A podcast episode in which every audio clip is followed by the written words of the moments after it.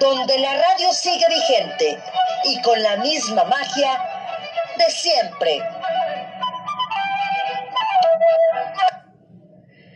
Hola, ¿cómo están? Muy buenas tardes. Viernes y el cuerpo lo sabe, aunque está haciendo frío. Yo aquí tengo mi chocolatito, miren.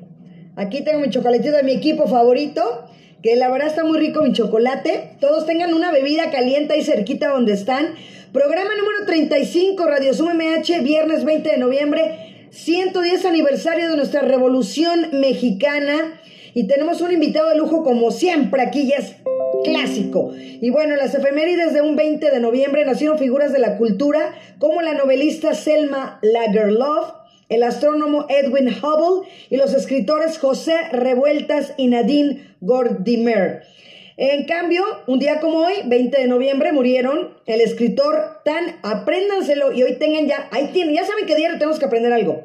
El escritor León Tolstoy y el pintor Giorgio de Chirico es celebrado el Día Mundial del Niño. Ayer fue el Día del Caballero de los Hombres. Hoy es el Día Mundial del Niño y el aniversario, como se los decía, de nuestra Revolución Mexicana. El santoral del día de hoy, San Edmundo, San Adventor, no Advengere, no como los, los superhéroes, no. Adventor, San Ampelo, San Basilio y San Octavio, el más decente, San Octavio.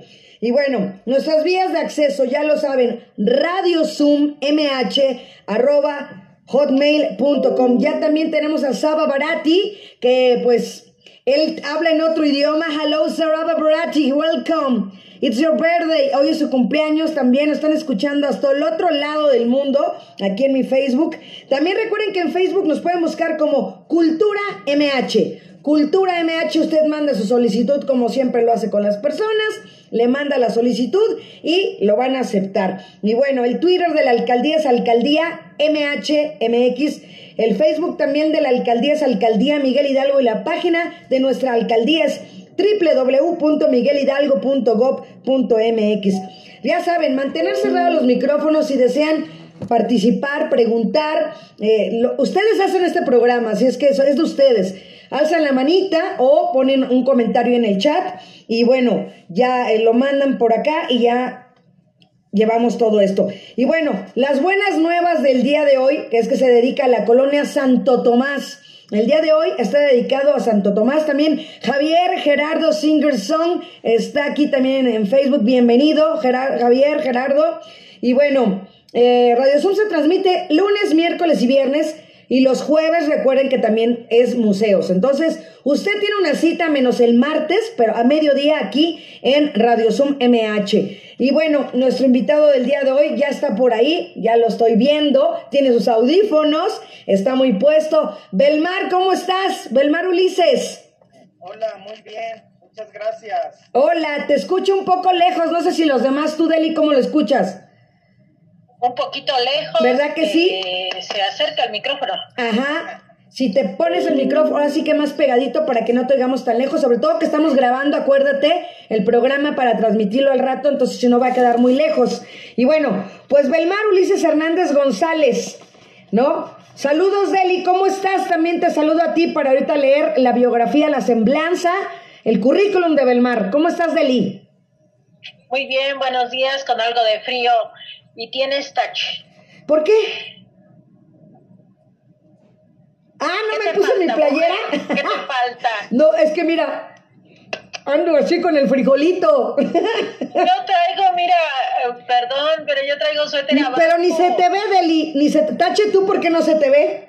Ah, ah, ah. Entonces yo podría hacerle así también, ¿no se ve? Ahí está, ahora sí ya te veo. Pues bienvenida, Deli, que nos vas a hablar hoy del museo que es así como sopa de caracol. Uh, ¿No? ¡Eh! Exactamente. Vamos a hablar hoy de, del Museo del Caracol que está ahí por la subida al castillo de Chapultepec, que hablamos hace ocho días de él, pero nos quedamos a la mitad del camino. Ahí es, donde se encuentra el caracol. Nada más les voy a decir algo. ¿Saben por qué se llama el caracol? Tiene forma de caracol marino. Así es. Así como lo oyen. Ya después platicaremos más sobre ese museo. Hola Ulises, ¿cómo estás? Ahora sí. Ahora sí ya, Belmar Ulises, ¿cómo estás? Bien. Este, disculpen, ahora sí que el micrófono ya lo configuré, supuestamente está al máximo volumen. A que tú grítanos, no importa, hoy te oímos así, desquítate de todo lo que te han hecho.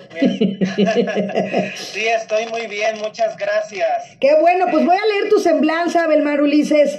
Eres un artista autodidacta, nacido en la Ciudad de México y desde la niñez te has criado aquí en el Estado de México y te ha gustado el dibujo el arte, crear. A la edad de 14 años tuviste tu primera experiencia con la pintura por medio de un profesor que te alentó a experimentar y a meterte en este precioso mundo del arte. En la secundaria y preparatoria comenzaste a participar en encuestas en encuentros, perdón, de talleres y pequeñas exposiciones de pintura. En tu etapa universitaria nunca dejaste de pintar y has encontrado una manera de expresarte por medio de la técnica del acrílico, experimentando desde los temas tradicionales, la pintura de paisaje, el surrealismo, hasta el fantasy y concept art. Con el paso del tiempo has encontrado que este último género plasmado en tu estilo es muy tuyo, ¿no? Has participado en exposiciones de arte como la exhibición Pets de Adriana Mar en una intervención plástica de un mural para el primer Festival de las Jacarandas en la UAM Azcapotzalco, la exposición Chulo Multiverso de la comunidad 22 Albures en el Estado de México. Participaste también en la intervención plástica para un mural colectivo y dicho mural fue realizado en el Centro de Extensión Educativa y Cultural Casa del Tiempo de la Universidad Autónoma Metropolitana de la, de la UAM en la Ciudad de México. Y recientemente estás colaborando en intervenciones artísticas en prendas de vestir para la marca de ropa terrenal Fashion. Así que, pues toda tu vida has sido fanático de lo no común, yo también, de explorar maneras de plasmar el agua, el color azul, del surrealismo y la fantasía de cómo combinar cosas que no tienen aparentemente un sentido, pero que al unirse formar, forman algo muy interesante, algo que se te emociona simplemente al imaginarlo y sientes una gran fascinación por el arte, en esta área te sientes totalmente libre. ¿Es así o no, Belmar Ulises? Sí, así es, exactamente. Así este ha sido un camino hay veces que con subidas y bajadas, pero este aquí andamos eh, con el paso del tiempo pues se ha generado el lenguaje el lenguaje este, yo creo que como todos este, pues he comenzado a, copiar así cuando me decían no pues este dibuja esto así con lo poquito que tuve de en la escuela de, de guía y de algunos profesores en la preparatoria, recuerdo un profesor muy querido que me decía, no, pues a ver, velo de esta forma y esto, pero a mí me faltaba técnica y ahora sí que como he podido, lo he, lo he realizado, ahora sí que, ah, pues sí, con los recursos que he tenido. Em, creo que ha sido un viaje padre. Hay veces que, pues sí, pues este, luego hay cosas que dices, ah, no me gustaría, no me gustaría experimentar por seguir estos, este, eh, esta manera de pensar, pero, pero a mí me ha fascinado mucho y, creo que este, el seguir haciendo arte es algo que me reconforta mucho y me satisface cada vez que termino una obra, por pequeña o grande que sea. Bueno, ahorita apenas estoy ahí incursionando en algo de, murales, pero casi siempre han sido obras este, pequeñas, se puede decir de pequeño formato, pero, pero creo que ahí la llevo, paso a paso. Pues excelente, porque a final de cuentas yo creo que estás plasmando tus sentimientos, tu vivir, tu experiencia. ¿Y qué diferencia hay en plasmar algo pequeño a tener ya uno así tan grande para poder expresarte, ¿no?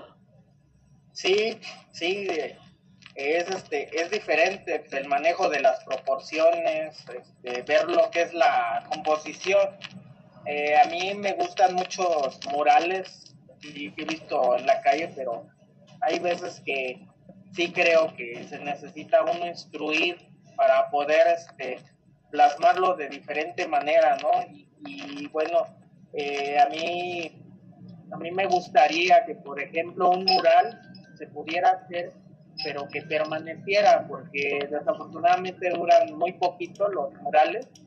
al menos los que se hacen así en, la calle, en zonas así donde hay centros culturales, duran poquito. Entonces, pues sí me gustaría tener un espacio así para hacer uno en grande que ahí durara, durara, ¿no? Pero bueno, todo es con el paso del tiempo, estar viendo la manera en la que podría conceptualizar esa idea de manera que fuera un soporte que este, permitiera su perpetuidad. Perfecto. Fíjate que ahorita vamos a tener una carrera aquí en la alcaldía y a todos los que nos gusta correr y a los que no, creo que es momento de que también ya se involucren al deporte. Bienvenida María Eugenia Valero, eh, está aquí en Facebook también. Y bueno, pues déjenme decirles que la carrera de Chilangos Run es el próximo 6 de diciembre y hay tres, distancias diferentes. Yo al ser también... Mm, corredora y a, la, a, la, par también ser locutora de las carreras, o yo les doy el arranque, yo les doy la bienvenida, ¿no? Y yo también las corro. Eh, los convoco a que, que de verdad se den la oportunidad. El costo aunque sea una carrera virtual, está muy accesible, son 150 pesos nada más. La medalla, y con la medalla y la playera se desquita tranquilamente los 150 pesos. O sea, nada más es un costo de recuperación de 150 pesos. Para los grandes corredores que ya son palabras mayores para mí, Deli, para mí, Ulises, de, de 21 kilómetros, es la primera vez que se va a hacer un medio maratón virtual de la alcaldía Miguel Hidalgo. Entonces, va a estar muy padre, lo van a poder correr quieren en el plan sexenal, en la calle, en la caminadora. El chiste es que empecemos a hacer deporte. Los yo soy de 5K, ¿eh? yo soy poquitera, o sea, soy como tortuguita, pero, pero me gusta correr, me gusta, me transforma. Eh, así como dices tú, ¿no? Eh, para mí, a mí me pregunta mucho mi hermano, me dice, ¿por qué corres? ¿O para qué corres? Le digo, es que me transformo, eh, voy platicando conmigo misma, ¿no? Voy viendo el paisaje, me, me, me autopregunto cosas, ¿no? Me autoanalizo. Entonces, reencontrarte con uno mismo es esa parte que me imagino que ustedes también lo hacen en la pintura. Sí, sí, así es. Este, yo creo que en el caso del arte es alimento para el alma y en el caso del ejercicio, alimento para el cuerpo y la mente también. Así es. El cerebro respira y tienes más energías, de, tienes más ganas de hacer las cosas y es algo saludable. estoy totalmente de acuerdo en que, como dicen, eh, eh, mente sana en cuerpo sano, va, va de la mano. Así es. Completamente. Extrañamos salir a correr, créeme. ¿También eres corredor? Eh, pues solamente así, pues hacer una media hora. Ah, pues por eso es lo que te digo, con, con, media hora que corramos y si no puedes correr, porque déjenme platicarles también a todas esas personas de la tercera edad que me están viendo y escuchando, yo siempre, como se los digo, al ser, cuando hago la, la premiación, ¿no? De las personas, generalmente pues ya las personas de la tercera edad son muy pocas las que se inscriben y por consiguiente no hay tanta demanda de medallas y de premios a personas mayores. Yo siempre se los digo, pues inviten, convoquen a sus familiares a que empiecen a ser corredores. Nunca es tarde para empezar. Yo apenas hace dos años que empecé a correr. Siempre me había gustado, se los he platicado. Pero nunca es tarde para correr. Y si no puedes correr por las rodillas o por cualquier cosa, bueno, pues aviéntate la chilangos ron caminando pero ten tu cronometraje de tus 5K para que te den tu medalla. Que hagas dos horas y pico. Bueno, no importa el tiempo. Yo no me baso en el tiempo. A veces sí como que de repente digo, ay, no hice tanto tiempo. Pero no lo hago por eso. Lo hago por sentirme bien, por estar exactamente como dices tú, Ulises, bien mentalmente y bien físicamente. Entonces, al poder estar bien, Transmito esa energía y esa buena vibra a mi alrededor y eso es lo que hace el deporte y la, y la, y la pintura, el arte, ¿no? Sí, sí, ahora sí que todo. Yo creo que necesitamos de varias cosas para alimentarnos, ¿no? Como seres humanos. En el caso del deporte, la cultura, la ciencia, todas van de la mano. Es necesario para estar formados, yo creo, integralmente como seres humanos, porque necesitamos de todas las herramientas para, salir adelante, ¿no? Entonces, este, pues sí, es, muy padre. Así es, una anécdota que tengas de niño, porque todos, ya sabrás, rayan las paredes cuando son niños, ¿no? O ya empiezan a agarrar sus, sus hojitas y sus cuadernitos. ¿Qué te, ¿Qué te remonta? Regrésate unos 10 años, 15 años, porque eres muy joven. Eh, acuérdate de algún día, eh, ¿qué hiciste o qué estabas haciendo, Ulises? Pues recuerdo cuando iba en la primaria, este, me gustaba crear muchos personajes. Yo creo que tenía que ver la influencia de la televisión también, porque fui un niño rodeado de programas así como los Thundercats, este, la familia biónica, bueno, eso me tocó muy, muy pequeño, tenía como cinco años, seis años, eh, pero desde ese momento me gustaba así todo lo que eran vehículos espaciales, hacer personajes sin querer en el cuaderno, tengo un cuaderno ahí, unas hojas, recuerdo este, donde bocetaba, ponía así unos muñequitos, eran palitos y ya les ponía como una especie de diálogo y este empezaba a, pues a crearlos, pero no no era así como con el afán de hacer como un cómic, sino que simplemente plasmar, plasmar este cosas. El sentimiento. Pues sí, era muy curioso. Eh, mis papás, bueno, mi papá que en paz descanse me eh, nos compró unas enciclopedias, me acuerdo cuando éramos niños, y este, de ahí vi la biografía de Leonardo da Vinci. Wow. También estaba el, había un libro de esos que se abre, cuando los abres se desarrollan volúmenes tridimensionales en papel. Y, y, el título del libro decía, este, ¿quién, se ¿quién le puso bigotes a la Mona Lisa? Era de Odisea Burbujas. Oh. De ahí empecé, empecé a, ver así ese mundo así de, inventos, de cultura, porque empecé a explorar, empecé a conocerme y con el tiempo se ha dado, que me ha llamado la atención estar este, dibujando, pintando, pero este, pues yo creo que, pues sí, es, muy curioso así el camino porque vas descubriendo, vas, vas, viendo cosas que hay en tiempo, dices, esto me emociona, pero pasa ese tiempo y dices, no, como que ya no me gusta tanto copiar paisajes, por ejemplo, este, quiero ahora sacarlo de mi cabeza y ya después de ahí cuestionarme, así que quiero transmitir, por qué lo quiero transmitir, eh, son, son varias cosas.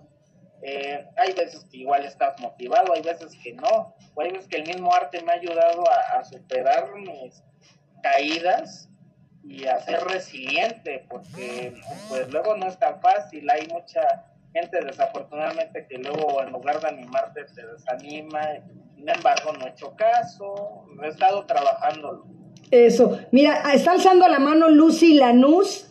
Lucy, adelante. Bienvenida. Lucy, Lucy. A ver, aquí la busco por acá. Lucy, adelante. ¿Quieres preguntarle algo a Ulises? Bueno, hablando, este, Lucy, te estamos esperando, espero que sí puedas acceder, alzar la mano, digo, ya, ya, ya la bajó. Pero fíjate que también Ulises, eh, hace semanas atrás, porque vamos a cumplir tres meses ya al aire, eh, tenía yo una amiga que es Fernanda, ¿no? Que también es pintora y platicábamos eso. Yo le platicaba porque ella perdió un hijo. Entonces yo le pregunté esa vez, ¿cómo te fue en esa parte? O sea, o te fuiste para abajo, te deprimiste, dejaste de pintar, o te fuiste para arriba. Y ella exactamente me dijo eso. Me dediqué a pintar más, ¿no? A expresar más. En tu caso también es así. Sí, en unas, en unas cosas, este, pues lo sacas por medio de un dibujo, por medio de una pintura. Solo que sí hubo un periodo ahorita que comenta retomando así algo de mi niñez, donde hacía muchos paisajes grises hacía muchas mm, cosas con mm. colores fríos y me decía una señora que conozco que también estimo mucho, me decía, ¿por qué estás triste? no, no estoy triste, ¿no? Bueno, yo le decía así, y lo plasmas. Y ya de ahí empecé a ver y dije, no, pero es que yo no quiero plasmar solamente cosas tristes en una pintura. Quiero, por ejemplo, si llego a la casa y veo una obra mía que me levante el ánimo en lugar de que me sienta así todo eh, cabizbajo y de ahí empecé a cambiar, empecé a cambiar, o sea, sí hay veces que pues inconscientemente lo plasmas, ¿no? Que estés este, alegre, lo plasmas, pero pero creo que sí tiene que ver también la psicología del color, este manejo de, pues hasta las expresiones faciales, cómo haces, inclusive aunque sean cosas inertes, como decimos, que no son retratos, pues sí se puede plasmar, sí se puede plasmar tristeza, ¿cierto? En la colocación de los elementos, por ejemplo, si dibujaras un motor de una nave espacial fuera conceptual, también se puede se puede plasmar de manera que uy, aquí estaba triste o mi intención era transmitir tristeza o enojo. Para todo hay un lenguaje, pero pues, es, este, es de aprenderlo y creo que con el tiempo he aprendido a controlarlo. Wow. Sé si salía así. ¿Sabes cómo se me figura también, Ulises? Como los compositores, ¿no? este, componen al desamor, componen al amor, ¿no? Y a lo mejor estaban en ese momento de, pues sí, se habían peleado con la pareja o habían terminado una, terminado una relación o algo, ¿no? Y entonces creo que se plasma igual en el arte. Sí, sí, definitivamente. Cuando estás enamorado igual lo, lo plasmas, este, se, se nota luego, luego así, y ahí ves que eso no dice, no, pues aquí, aquí estabas enamorado, o estás enamorado, ¿verdad? Este, y luego supuestamente dices, no, que no, y, del inconsciente. ¿Cómo no? puros rojos, puros rojos. pues son muchas maneras. Bienvenido Ricardo Colín Hernández. Muchas maneras de plasmarlo, el detalle es ese de eh, es una parte bonita, eh, solo que igual en el arte también, pues hay veces que te cuestionas, dices, ah, pues yo también quiero plasmar, pues que se vea, se vea la calidad, que se vea composición, que se vea que hay un estudio, y eso es lo más difícil, porque como comentas al inicio, ya cuando empiezas a conceptuar antes de plasmarlo, bueno, antes lo hacía así directo, pero, pero ahora sí me pongo ahí a bocetar pongo a bocetar antes de plasmar una idea y digo, ¿qué quiero transmitir? Ah, pues esto, esto, y luego son muchos bocetos hasta que llega, o inclusive dices, ah, pues este boceto me gustó, este lo voy a pasar, ya la técnica. Inclusive ya al hacerlo, te vas dando cuenta, dices, ah, pero ¿por qué no sería más padre si, si fueran unas alas que las alargue o que le ponga unas piezas así metálicas o bueno, se va, se va, es un estado de flujo. Ajá. El estado de flujo se te va el tiempo, se te va el tiempo así cuando estás este, en ese momento de creación y ya cuando ves dices, ay, es bien noche ya de plano porque ya la, no, no, hay luz de sol porque se te fue el tiempo. Exacto, y por eso le puse yo al programa el día de hoy, Ulises, pintando la pandemia. Sí, sí, era lo que estaba viendo desde el título y este, pues sí, hay muchas cosas que la, bueno, todos la hemos experimentado de diferentes maneras. No, a mí me ha servido mucho el arte para adaptarme a las circunstancias.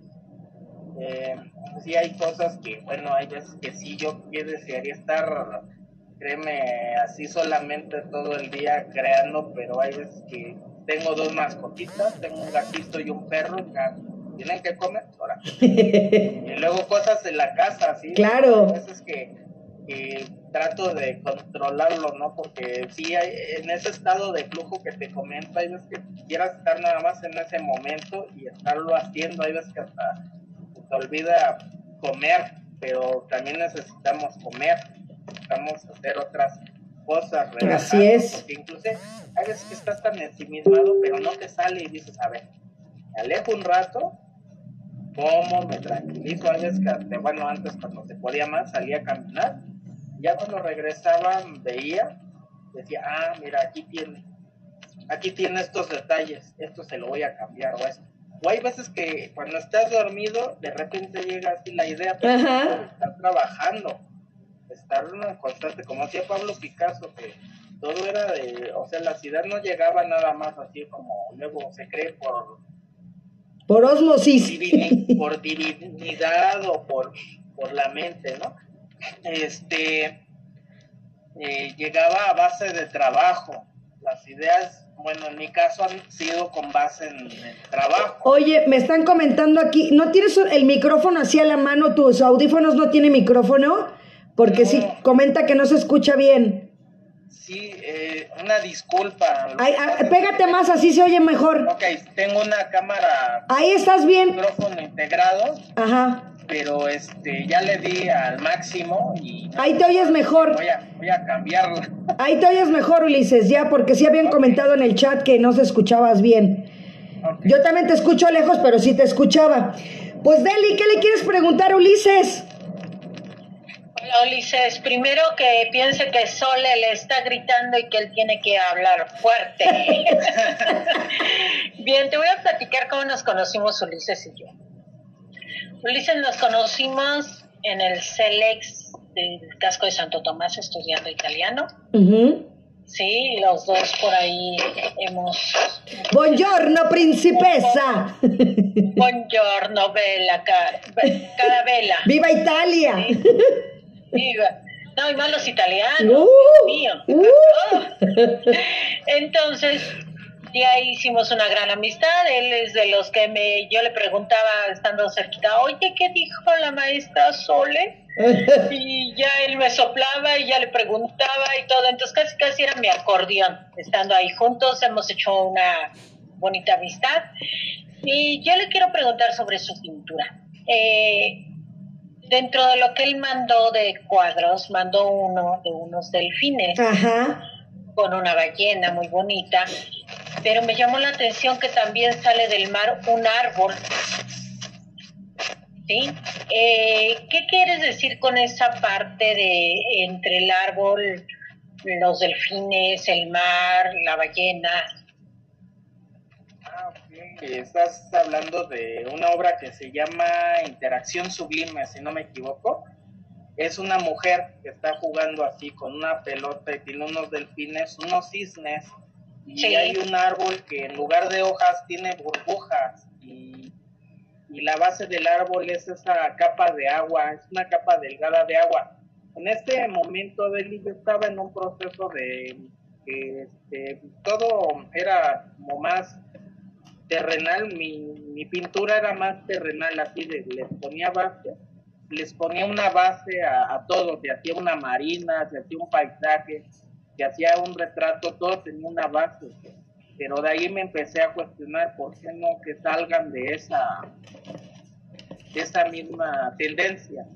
Y, este, y de ahí pues me fui dando cuenta que me empecé a, a orillar al surrealismo en este caso, pues eh, simplemente es una, es una pintura donde trato de mostrar como si fuera, si se fijan, tiene como una pelota, es que no sé si...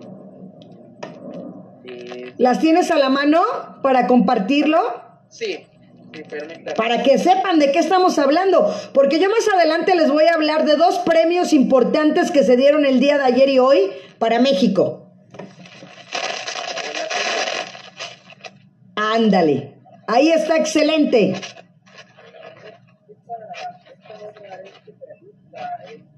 Ahí sí no te oímos. Este esta obra es surrealista. Eh, aquí, en una época de transición, este, aquí plasmo a personajes que están jugando, se podría decir que con el mundo. A nosotros, mi intención en esta obra fue pues plasmar la idea de que no sabemos en qué otros mundos existimos, ¿no? O sea, no, no quiero decir con esto que mi obra sea como el hilo negro, o sea, en películas, en este, obras, ha hablado de inclusive universos paralelos, mundos paralelos. Eh, aquí simplemente plasmaba así a estos personajes que estaban jugando el planeta Tierra como si fueran de, de otro de otro universo, ¿no?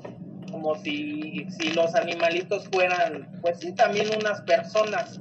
Eh, esta obra me gusta mucho porque salió de, de, lo, de lo que yo estaba haciendo en ese momento. Este, pues ya han sido cosas que he plasmado ya desde, desde esta obra, ya han sido cosas que flotan principalmente. Este, sí me he preguntado el por qué, pero me gusta mucho que sean así, que tengan este efecto de ingravidez. Ya oíste, Deli. Otra cosa también, Ulises, me encanta, me encanta la frase que está en tu mural que dice, quiero, puedo y lo voy a lograr. Sí, pues ha sido con el paso del tiempo, este, Marta, porque mira, eh, todos, yo creo, en la vida tenemos obstáculos. Claro. Y pues sí, yo era un niño muy tímido. Eh, eh, a mí sí había hasta profesores, lo puedo decir, que tuve un profesor de, electrónica en la secundaria que decía, ¿para qué pintaba? ¿Para qué concursaba? Y eso no me iba a dar nada, que no me iba a concursar con él mejor en, en electrónica, ¿no? Pero a mí no me gustaba la electrónica, o sea, con todo respeto. Y este, y a pesar de eso, o sea, de esos, de esos comentarios, no nada más de él, de otras personas, pues ese seguido adelante con, con los medios, yo también aprecio aprecio la formación académica, aprecio la escuela, me he dado cuenta con el tiempo que sí es bueno aprender este idiomas, aprender a escribir bien, a, leer, a este, a, este, a expresarnos de diferentes maneras como se nos ha proporcionado a los seres humanos, ¿no? El, el cerebro es un es una herramienta maravillosa. Así es. Principalmente, pues la uso para plasmar y trato de salir de esas, de las ideas así tradicionales, Entonces, pues esta frase que puse, pues ha sido el reflejo de todo eso. O sea, no se me ha hecho, no ha sido en unas ocasiones fácil, Claro. Ha sido constancia, persistencia, esa es la clave, la persistencia. Oye, ¿conoces este nombre, Naomi Cervantes? Ah, ok, sí, es ah, sobrina.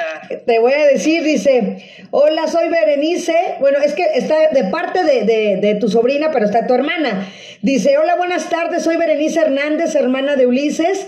Estoy escuchando la entrevista junto con mi hija para comentar que nos sentimos muy orgullosas de él, de su desarrollo cotidiano y de que es un ejemplo de que cuando se quiere, siempre se puede. Felicidades por este programa, así debe de haber muchos. Gracias. ¿Qué le dices a tu hermana y a tu sobrina en este momento?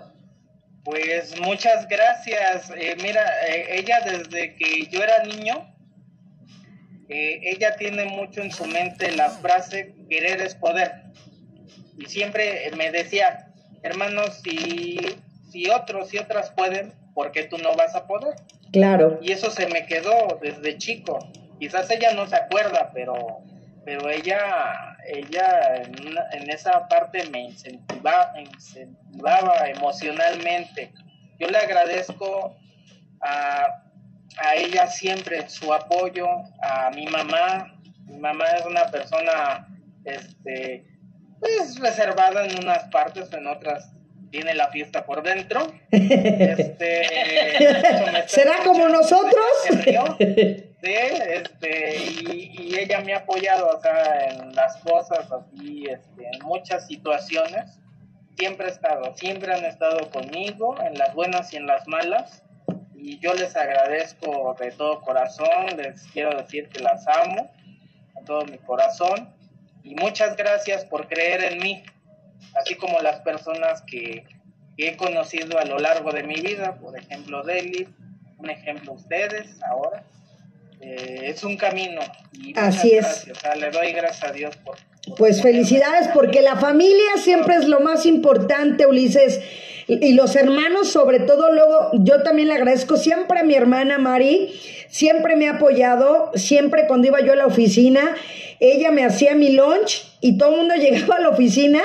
A Deli no le tocó tanto porque ya llegó despuesito, más, más tarde con, conmigo, ahí con, con convivencia. Pero todo el mundo me decía, oye, es que tu hermana te hace tu lunch y me hacía mi desayuno y mi comida.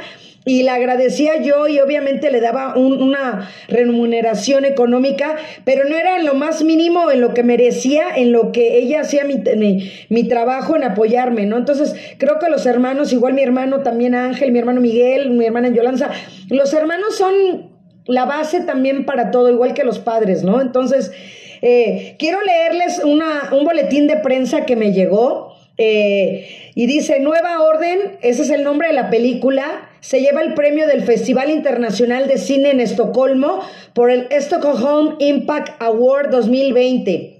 Esto es del día de hoy. Dice, Nuevo Orden gana el premio Stockholm Impact Award del Festival Internacional de Cine de Estocolmo 2020.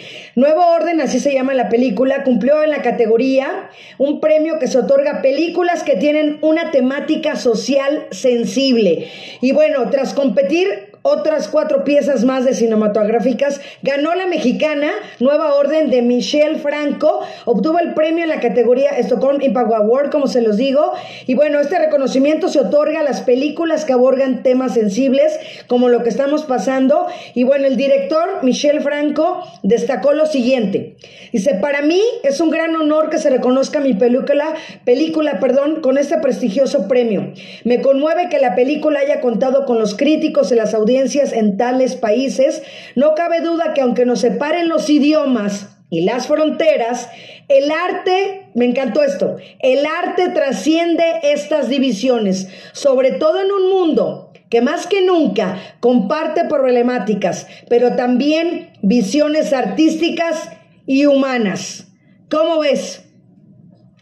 Me parece excelente, eh, estoy totalmente de acuerdo. Este, lo que son, pues, eh, lo que es el, el arte, todas sus expresiones, nos permite, este, pues, plasmar parte de nuestra humanidad, es lo que nos hace humanos. Bueno, también el crear cosas con, el lenguaje abstracto, como lo hace la ciencia, pero en el caso del arte es otra forma de expresar, que también lo bonito es de que no nada más ves un algo así manchas o rayas, sino que te transmite una emoción. Bienvenida Claudia Arista. Y ahí ves que la misma obra te atrapa. Puede que una obra te atrape, puede que otra no.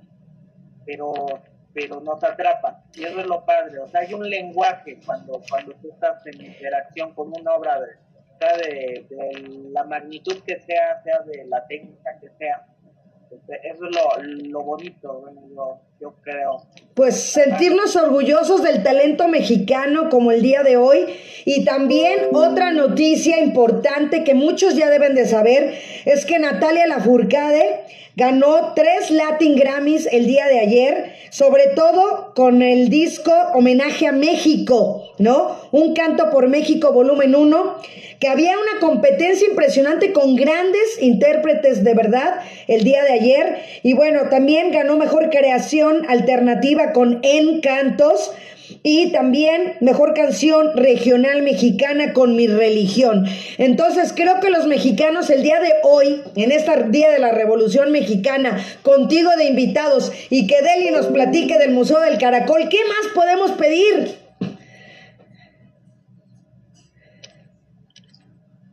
Pues sí, te voy a decir una cosa, yo creo que nos debemos de sentir, yo siempre lo he dicho, muy orgullosos de nuestra historia, de nuestras tradiciones, y es por eso que a mí me jala mucho el arte.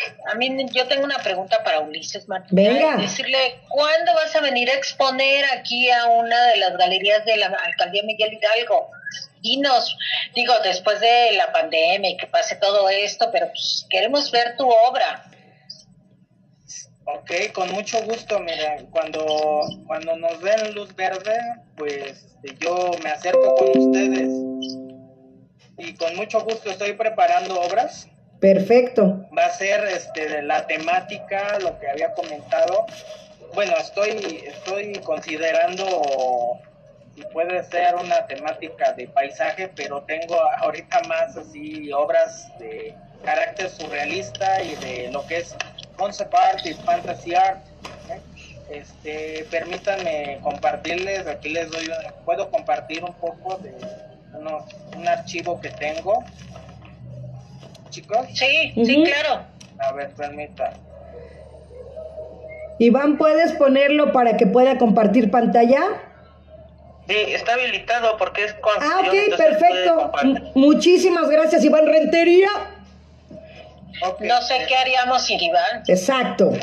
Le dije que ayer lo extrañé. Sí, yo también. ok, aquí este, tengo una. Bueno, es un archivo. ¿Sí lo pueden ver todos? No, No. no, se ve y tú te ves en negro. No, yo sí lo veo acá, en, en normal, en la compu. Y aquí, pues no.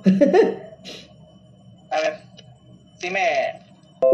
A ver, permítame checar. Sí, porque supone que. Tú mientras, pues Deli, el Museo del Caracol, hablábamos, hablamos, volvemos a lo mismo, que se inscriban para la carrera de Chilangos Ron. Esa parte que te acuerdas cuando hablamos esos ocho días que me subía yo a, a corriendo eh, para llegar al castillo, pues está, hacia, está a la derecha, ¿no es el que está a la derecha, el, el museo, Deli? Así es, mira, está en la subida de esos 800 metros, está un poquito, con- digamos que como a los 600. ¿no? Ok. En el, en, donde dan vuelta a la derecha, que ya se ve el castillo. Exacto, ya pues, la última curvita. Exacto, a la izquierda queda el caracol. Bien, este caracol eh, se llama así porque tiene la construcción en forma de un caracol marino. ¿Sí? Y este museo, eh, como museo, aclaremos, como museo, es más viejo que el castillo. Wow. Recuerden que el castillo se pasa a ser residencia oficial de presidentes, pasa a ser museo por Lázaro Cárdenas, sí, pero eso ya fue en los 1930, sí, para ser más exacta, en el 39 me parece lo eh, pasa a ser en el 36 y tiene su, su transformación para ser museo, ¿sí? Este no, este es desde 1960. Quiere decir que en este año está cumpliendo 60 años. Mañana, el 21 de noviembre. Mañana. Exacto. Mañana cumple 60 años. Para que veas que sí sé. Ah, Ok, y está muy bonito, muy bien conservado. Cuando tenía 41 años, pues le hicieron una reestructuración, pero ¿qué vamos a ver en el museo? Bien, este museo fue creado para plasmar todo lo que es nuestra historia después de eh, lo que fue el virreinato. Pero ¿cómo se hace esto? Esto está hecho más para niños. Ajá. Nosotros luego nos quejamos, es, platicábamos ayer, que nos pasa esa parte de la historia donde muchas veces se nos hace aburrida, no queremos ir porque no lo dejan los maestros, todo. No, pues aquí los niños se van a divertir porque hay videos, hay maquetas interactuadas y hay dioramas Exacto. que es la manera de cómo se les enseña a los niños la historia. ¿Esto cómo puede ser? Los dioramas son escenas que han hecho en 3D donde escenifican una parte de esa historia que tenemos, ¿sí? Entonces, ahí vamos a llegar, está el diorama, pero también hay un audio que con lo complementa y que de una o de otra manera podemos entender un poquito más sin que sea aburrida esa parte, ¿sí? Además también cuenta con dos obras de Gustavo Chávez Moreno, una puerta de cancel elaborada en bronce que hace alusión a la fusión de la cultura europea y la americana. Esto es algo que a mí me gusta mucho. Les voy a decir por qué. Porque nosotros, a final de cuentas, somos eh, el resultado de esa mezcla de razas. ¿Sí? Y en esta parte, nosotros podemos estar identificados. A lo mejor muchos nos identificamos con lo mexicano, a lo mejor muchos nos identificamos con lo español, pero a final de cuentas, todos los que ahorita estamos tenemos ambas, ambas, ambas partes en la sangre, ¿sí? porque llegan los españoles, les gustó una mexicanita, una náhuatl por ahí, la náhuatl le hizo caso y pues se hicieron amoríos y pues de ahí empezaron a surgir más niños, más niños y ya aquí estamos nosotros. ¿Sí? Entonces, el domo del recinto de la Constitución, siendo uno de los primeros altares a la patria, edificado en mármol blanco, verde y tezontle rojo. Entonces, el mármol blanco como nuestro Palacio de Bellas Artes, viene de, España, ¿sí? Pero el tesoncle rojo es mexicano, ¿sí? Entonces es esa parte que, que este museo tiene de esas dos situaciones tan, tan bonitas, si lo vemos de esa manera de la historia, de decir, eh, sí soy mexicana, pero también traigo sangre española. Digo, muchos dicen, ah, ¿cómo? Sangre española, que no es que, bueno, pues tan solo nuestros apellidos son españoles. Pues antes los náhuatl no tenían apellidos y, nada más eran nombres. Entonces, ya desde ahí nuestros apellidos son españoles, ¿sí? Y entonces por eso.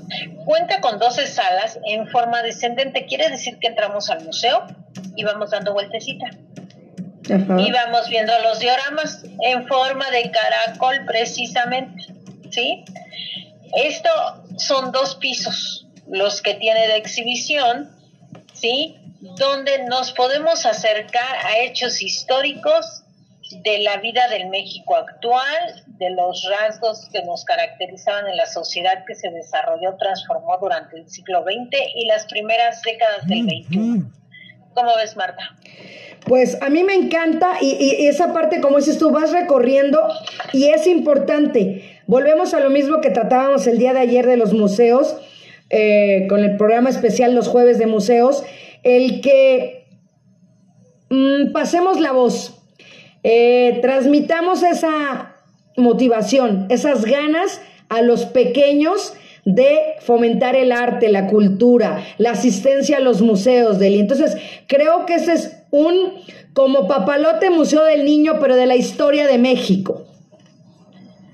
Ándale, algo más o menos así, nada más. Digo, nada más no tocan, ¿verdad?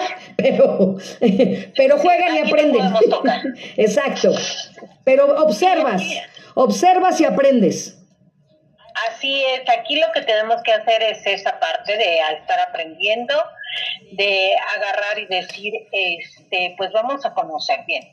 Ahora les voy a explicar de qué hablan las salas. De la 1 a la 4 hablan de la independencia y del primer imperio que tuvimos. ¿sí? Existen diversos aspectos de la vida colonial en los últimos años del periodo virreinal. En la sala 2, la epopeya de Hidalgo, ¿sí? Aborda los aspectos relativos al inicio de la lucha de independencia, la madrugada del 16 de septiembre de 1810, la campaña militar del ejército de Hidalgo, ¿sí? Para que vayamos sabiendo la batalla de Guanajuato, el Monte de las Cruces, San Jerónimo Pulco, más o menos no los quiero este, adentrar tanto para que después vayan, ¿sí? En la tercera sala de Morelos Amina, trata sobre los primeros dirigentes del movimiento y las actividades bélicas más importantes del ejército de Morelos. En la cuarta, la consumación de la independencia. El nombre lo dice todo. ¿Sí? No hay más. En la quinta y en la sexta habla sobre la República e invasión norteamericana, donde ya en la quinta nace la República y en la sexta México lucha por su existencia entonces es cuando ya nos empezamos a defender como México, ¿sí? De las 7 a la novena, la reforma república restaurada, la guerra de reforma y la intervención francesa, la resistencia de Juárez y el triunfo de la reforma. En la décima, la época porfiriana. En la 11 y la 12, la revolución. En la 11 habla sobre Madero, ¿sí? y en la 12 hacia una nueva constitución. Tenemos el recinto de la constitución, que en este espacio se puede observar en un altar de vitrina una reproducción de la constitución política de los Estados Unidos, promulgada en 1917, ¿sí? Y un torreón con muros de tesontle de 8 metros de diámetro y 15 metros de altura. Si, si de algo nos debemos de sentir orgullosos, volvemos desde nuestra historia. Y aquí nos la cuentan de una manera muy didáctica, como dices tú, pero para niños. Así es. Completamente de acuerdo. ¿Y el museo ya está abierto, Deli? No, es uno de los museos que en la actualidad todavía está cerrado. Sí, nada más tenemos 11 museos abiertos. Les voy a mencionar cuáles son. tenemos Los Pinos, la Galería Kuramasuto, el Papalote Museo del Niño, el Museo de Arte Moderno, eh, el Rufino Tamayo, la Casa de Arte Popular Siqueiros, la Casa de la Bola, que ahorita ya es muy famosa, sí, ya le, ya este, agarró mucha fama. ¿Quién sabe por qué? No sabemos por qué. ¿Quién sabe por qué? No, si no, no lo sabemos. El Museo Nacional de Antropología también está abierto. El Soumaya. El Sumaya, el, el Jumex. también está abierto, ¿sí? De una o de otra manera, hay recintos que todavía no se abren. Eh, yo les explicaba el día de ayer que cada uno de los museos tiene su particularidad para poder abrir. ¿Por qué? Porque, eh, por ejemplo, en el de antropología, en el Siqueiros, en el de arte moderno, en el Rufino Tamayo, te sanitizan antes de entrar para que si tú llevas el virus no quede impregnado en las piezas, sobre todo en el de antropología, que son piedras. Sí, que lo platicábamos ayer, ¿no? Sí, ayer. Sí, que se impregna mucho en la piedra y también en las pinturas. Recuerden que hay muchas pinturas, en este caso en, el, en la sala de arte popular Siqueiros, en el Tamayo, en el Rufino y en el, en el Sumaya, que no tienen vidrio de protección, que está la pintura o está el mural, ¿sí?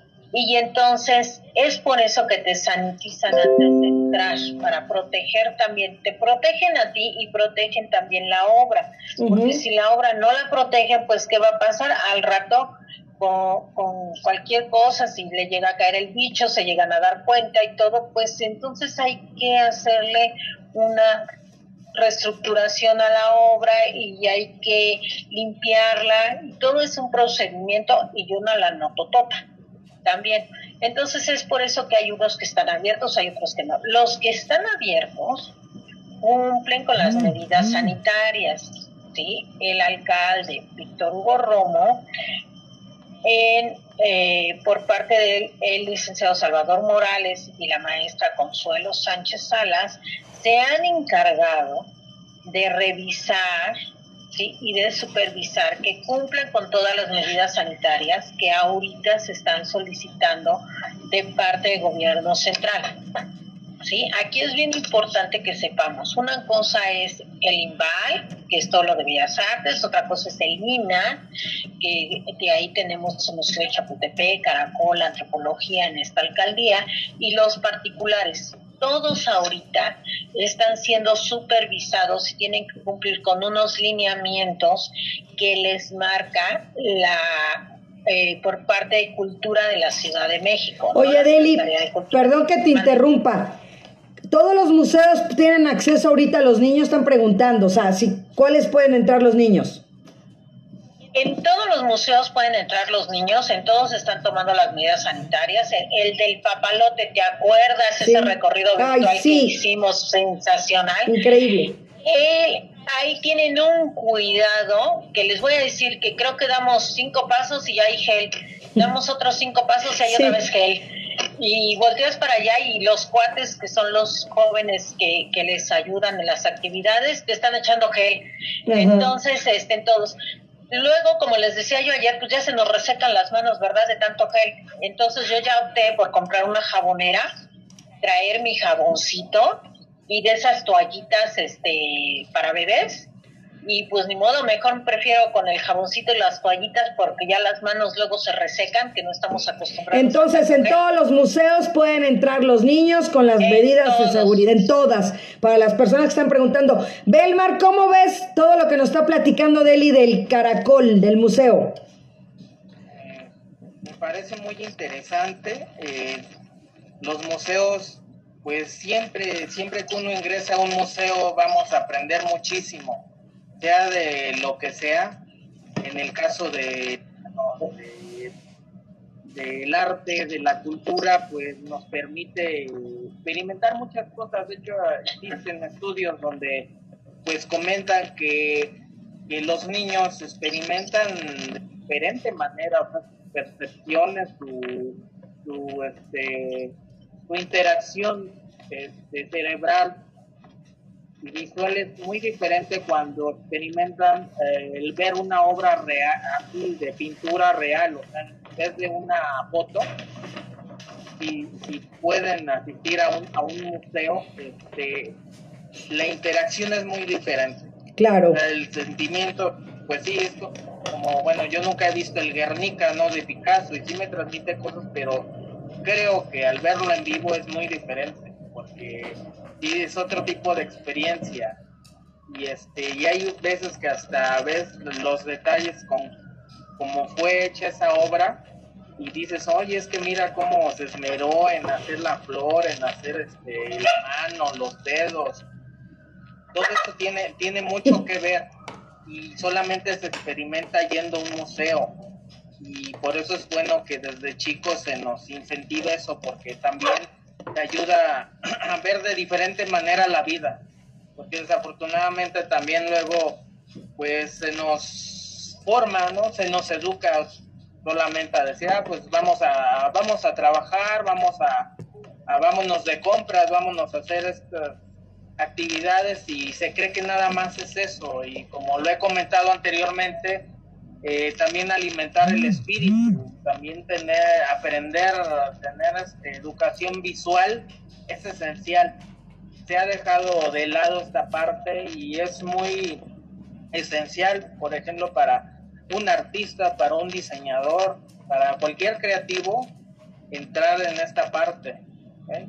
experimentar así yendo a museos, exposiciones de todo tipo, escuchar la música, la poesía, todo eso nos, este, nos enriquece como seres humanos. Así es. Deli, ¿qué museo le recomendarías a Alma que está preguntando ella, que nos preguntaba de los niños? que su hija tiene 11 años, ¿cuál? Y te quiero, a ver, ahorita me respondes primero, pero quiero convocarte algo que me gustaría que, si se puede hacer, eh, dejarte una tareita, Deli, para todos. A ver, a ver dime. Ahí te va mi, mi propuesta. ¿Podrás darnos una lista en donde vengan los museos que ya están abiertos con direcciones y horarios y precios? Claro que sí, es muy fácil. No hay ningún problema. Ah, perfecto. Entonces, y ahora sí, respondiéndole a Alma. Ok, tiene 11 años. Bien. Lo primero que debemos de saber para que un niño no se aburra con la cultura y el arte es saber qué le gusta. Si le gusta la pintura, nos vamos a dar cuenta porque dibuja mucho y nos piden muchos colores.